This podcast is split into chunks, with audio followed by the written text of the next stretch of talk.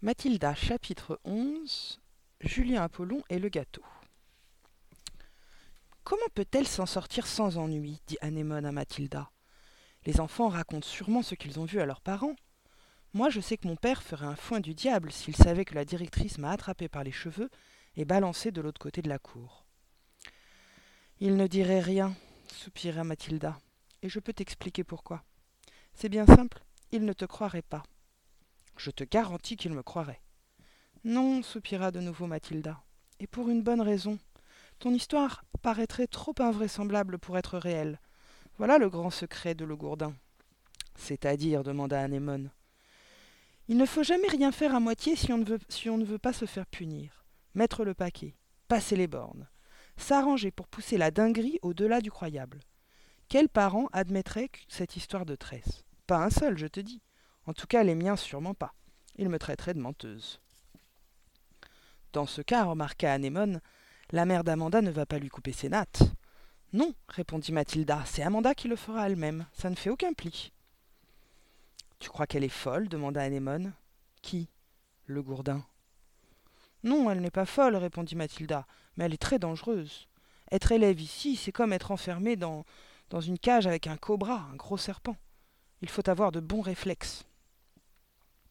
Un autre exemple de la férocité de la directrice les édifia dès le lendemain.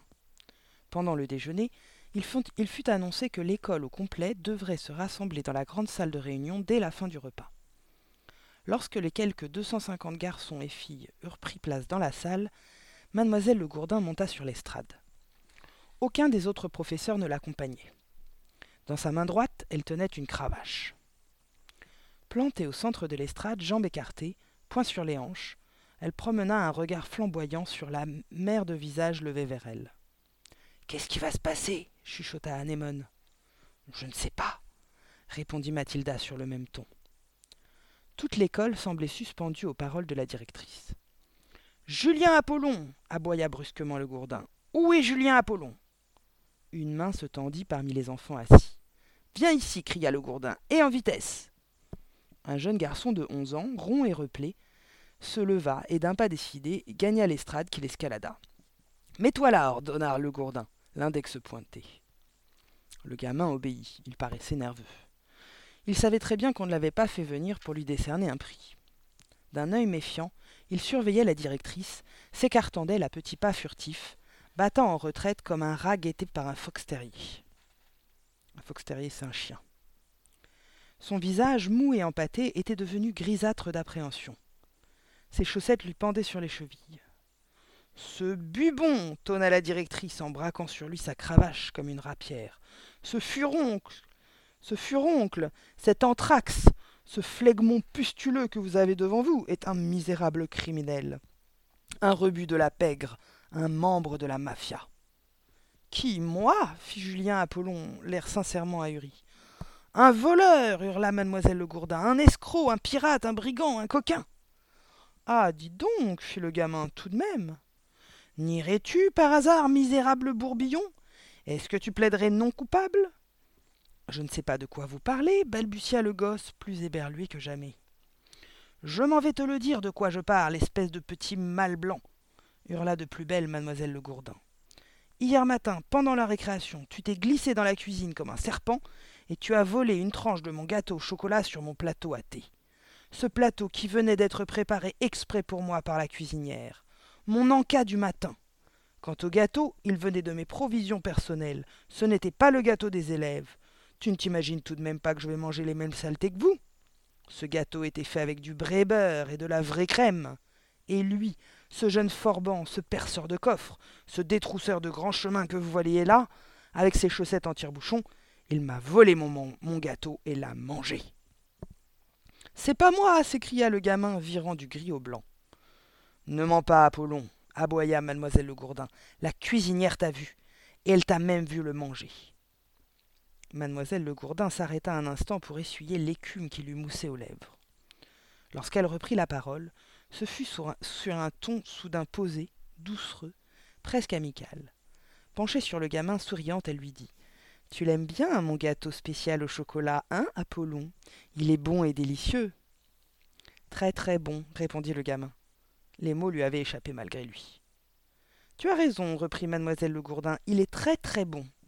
Je crois donc que tu devrais féliciter la cuisinière. Quand un monsieur s'est régalé d'un repas succulent, Julien Apollon, il transmet toujours ses compliments au chef. Tu ne savais pas ça, hein? Il est vrai que les gens qui fréquentent les criminels des bas-fonds ne sont pas réputés pour leurs bonnes manières. Le gamin resta silencieux. Madame Criquet cria mademoiselle Le Gourdin, tournant la tête vers la porte. Venez ici, madame Criquet. Apollon voudrait vous dire tout le bien qu'il pense de votre gâteau au chocolat. La cuisinière, une asperge flétrie qui donnait l'impression d'avoir été soumise depuis belle lurette à une, à une dessiccation totale dans un four brûlant, monta sur l'estrade. Elle portait un tablier blanc douteux, et son apparition avait été visiblement organisée d'avance par la directrice. Allons, Julien Apollon, tonna mademoiselle Le Gourdin. Dis à madame Criquet ce que tu penses de son gâteau au chocolat. C'est très bon, marmonna le gamin. Sans nul doute, il commençait à se demander ce qu'il attendait. Il n'avait qu'une certitude. La loi interdisait à mademoiselle Le Gourdin de le frapper avec la cravache dont elle se tapotait la cuisse à petits coups. Mais ce n'était qu'une maigre consolation, car mademoiselle Le Gourdin était une personne imprévisible. Jamais l'on ne savait ce qu'elle allait inventer. Vous entendez, madame Criquet? cria mademoiselle Le Gourdin. Apollon aime votre gâteau. Il adore votre gâteau. En avez-vous un peu à lui donner? Un peu plus? Oh oui, répondit la cuisinière. Elle semblait avoir appris ses répliques par cœur. Alors, allez donc le chercher, et apportez un couteau pour le couper. La cuisinière s'éclipsa. Presque aussitôt, elle réapparut, ployant sous le poids d'un énorme gâteau au chocolat posé sur un plat de porcelaine. Ce gâteau avait bien quarante centimètres de diamètre et il était nappé d'un luisant glaçage à base de chocolat. Posez-le sur la table, dit mademoiselle Le Gourdin. Il y avait, au centre de l'estrade, une petite table avec une chaise disposée derrière. La cuisinière plaça avec précaution le gâteau sur la table. Assieds-toi, Apollon, ordonna mademoiselle Le Gourdin. Assieds-toi ici. Le gamin s'approcha à pas prudents de la table et s'assit. Puis il contempla le gâteau géant. Eh bien voilà, Apollon, dit mademoiselle Le Gourdin. Et de nouveau sa voix était sucrée, persuasive, presque onctueuse. Il est entièrement pour toi, ce gâteau. Comme tu avais tellement apprécié la tranche que tu as mangée, j'ai demandé à madame Criquet de t'en préparer un énorme, rien que pour toi. Ah, merci, fit le gosse, totalement ahuri. Remercie donc madame Criquet. Merci, madame Criquet, dit le gamin. La cuisinière restait plantée là, raide comme un passe-lacet, les lèvres serrées, l'air pincé. On aurait dit qu'elle avait la bouche pleine de jus de citron. Allez, vas-y, déclara mademoiselle Le Gourdin. Coupe-toi une belle tranche de ce gâteau pour le goûter. Quoi? Tout de suite? demanda le gamin circonspect. Tout cela cachait un piège, il s'en doutait, mais quoi au juste? Je pourrais pas l'emporter chez moi demanda-t-il. Ce ne serait pas poli, répondit mademoiselle Le Gourdin avec un sourire rusé. Tu dois montrer à notre bonne cuisinière que tu la remercies de tout le mal qu'elle s'est donné. Le gamin ne bougea pas. Allons, vas-y, je te dis, reprit mademoiselle Le Gourdin. Coupe-toi une tranche et mange, on n'a pas toute la journée. Le gamin saisit le couteau et, à l'instant où il allait entamer le gâteau, retint son geste. Il, considéra le gâteau, leva les yeux vers mademoiselle Le Gourdin, puis vers la cuisinière filiforme à la bouche en cul de poule. Tous les enfants rassemblés, rassemblés attendaient, sur le qui-vive, qu'il se passe quelque chose. La mère Le Gourdin n'était pas du genre à offrir un gâteau au chocolat par pure générosité. Beaucoup supposaient qu'il était truffé de poivre, d'huile de foie de morue ou de toute autre substance répugnante propre à rendre celui qui en mangeait malade comme un chien. Peut-être même s'agissait-il d'arsenic, auquel cas il tomberait mort en dix secondes pile. À moins que le gâteau ne fût piégé, et qu'il n'exposât n'explosa au premier contact du couteau, emporta avec ses débris le cadavre déchiqueté de Julien Apollon. Personne à l'école ne doutait que mademoiselle Le Gourdin fût capable des pires excès. Je veux pas le manger, dit le gamin. Goûte-le tout de suite, petit morveux, hurla mademoiselle Le Gourdin. Tu insultes madame Criquet. Très délicatement, le gamin coupa une mince part de gâteau, la souleva, reposa le couteau, saisit la tranche collante entre ses doigts et se mit à la mastiquer sans hâte. C'est bon, hein? Très bon, dit le gamin, en mâchant avec application. Puis il finit la tranche. Prends-en une autre. Ça suffit, merci, murmura le gamin. J'ai dit prends-en une autre, répéta mademoiselle Le Gourdin. Mange une autre tranche, fais ce qu'on te dit. J'en veux pas d'autre, dit le gamin. Alors mademoiselle Le Gourdin explosa. Mange hurla-t-elle en se frappant la cuisse de sa cravache. Si je te dis de manger, tu manges. Tu voulais du gâteau, tu as volé du gâteau, et maintenant tu es servi, et tu vas le manger. Tu ne quitteras pas cette estrade, et personne ne sortira de cette salle avant que tu aies mangé entièrement le gâteau posé devant toi. Tu as bien compris, Apollon, c'est bien clair Le gamin regarda mademoiselle Le Gourdin, puis il baissa les yeux sur l'énorme gâteau. Mange, mange Très lentement, le gamin se coupa une deuxième tranche et se mit à la manger. Mathilda était fascinée. Tu crois qu'il pourra y arriver? chuchota-t-elle à Amanda Blatt. Non, répondit Amanda sur le même ton, c'est impossible. Il sera malade avant d'être arrivé à la moitié. Le gamin continua à mâcher. Quand il eut fini la deuxième tranche, il regarda mademoiselle Le Gourdin, hésitant. Mange hurla-t-elle. Les petits voleurs gloutons qui aiment les gâteaux doivent les manger. Mange plus vite, plus vite, on ne va pas passer la journée ici. Et ne t'arrête pas comme ça. La prochaine fois que tu t'arrêtes avant d'avoir tout fini, tu auras droit à l'étouffoir. Je te boucle dedans et je jette la clé dans le puits. Le gamin se coupa une troisième tranche et entreprit de l'avaler. Il acheva cette dernière plus rapidement que les deux précédentes, et à peine eut-il fini qu'il prit le couteau pour s'en couper une nouvelle tranche. De façon étrange, il donnait l'impression d'avoir trouvé son rythme de croisière. Mathilda, qui l'observait avec attention, n'avait encore remarqué chez lui aucun signe de fléchissement. Il paraissait même plutôt prendre peu à peu confiance. Dis donc, il s'en tire pas mal, souffla-t-elle à Anémone. Il sera bientôt malade, murmura Anémone, ça va être affreux.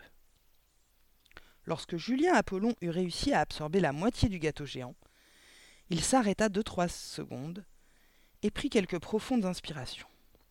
Mademoiselle Le Gourdin, point aux hanches, le fusillait des yeux. Continue, cria-t-elle. Allez, mange. Soudain, le gamin laissa échapper un énorme rot qui se répercuta dans la grande salle comme un roulement de tonnerre. De nombreux rires s'élevèrent dans l'assistance. Silence cria mademoiselle Le Gourdin. Le gamin se tailla une autre tranche de gâteau et se mit à la manger rapidement. Il paraissait toujours d'attaque. En tout cas, il n'était certainement pas prêt de déclarer forfait et de s'écrier Je ne peux plus, je ne peux plus manger, je vais être malade. Bref, il était encore dans la course. Alors, un changement subtil se fit jour parmi les 250 enfants témoins de la scène. Un peu plus tôt, il flairait l'imminence du désastre. Il s'était préparé à une scène pénible où la malheureuse victime, bourrée de gâteaux jusqu'aux sourcils, devait jeter bas les armes et demander grâce après quoi le gourdin, triomphante, enfournerait sans pitié tout le reste du gâteau dans le gosier du gamin suffocant. Mais, tout au contraire, Julien Apollon avait franchi les trois quarts du chemin et continuait à mastiquer, à mastiquer gaillardement. On sentait qu'il commençait à se faire plaisir. Il avait une montagne à gravir, et, par le diable, il en atteindrait le sommet, quitte à mourir pendant sa tentative. De plus, il se, rendait, maintenant clairement compte qu'il tenait son public en haleine et que, sans le montrer, ce public faisait bloc avec lui. Il ne s'agissait plus maintenant que d'une bataille entre lui et la puissante mère Le Gourdin.